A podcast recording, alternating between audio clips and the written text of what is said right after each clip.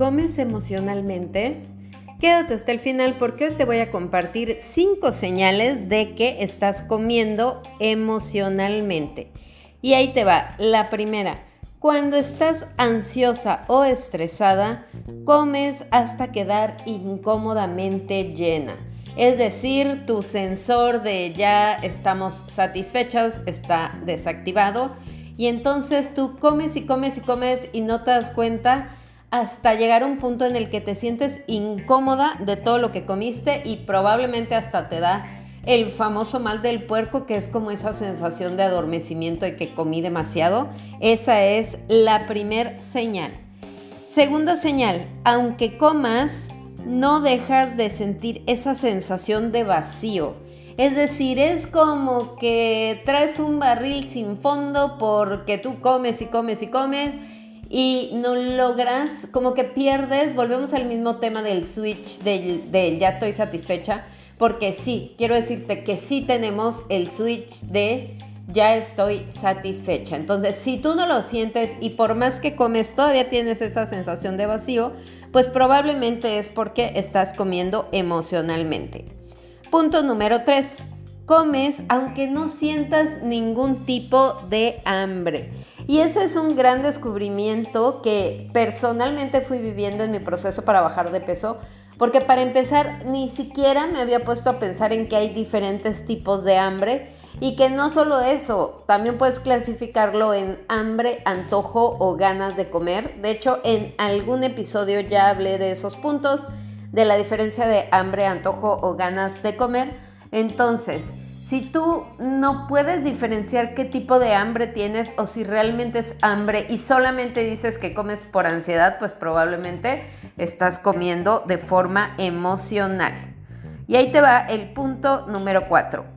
Cuando no tienes ningún plan ni quedas con nadie o estás sola, buscas compensar con comida es decir, no hiciste ningún plan, no tienes que sacar ningún pendiente, o sí tienes que sacar ningún pendiente, algún pendiente, pero como no es urgente, pues entra el modo procrastinación, ¿verdad? Entonces es como que, ay, no tengo nada que hacer o me voy a tomar la tarde, no quedé de ver a nadie, no tengo ninguna cita, no tengo pendientes urgentes.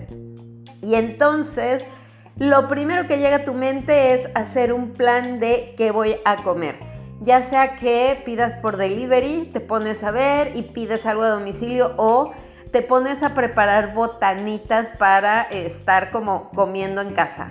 Ese es el punto número 4.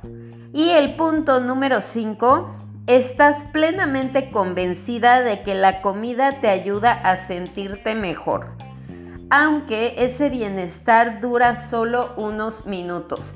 Y esto es súper importante. Cuando tienes como algún tema y salta alguna emoción, quieres como calmarlo, ponerle como el bálsamo del bienestar a través de la comida y entonces te das tus gustitos porque te entra como e-, ese tema emocional que no sabes cómo manejar o cómo trascender.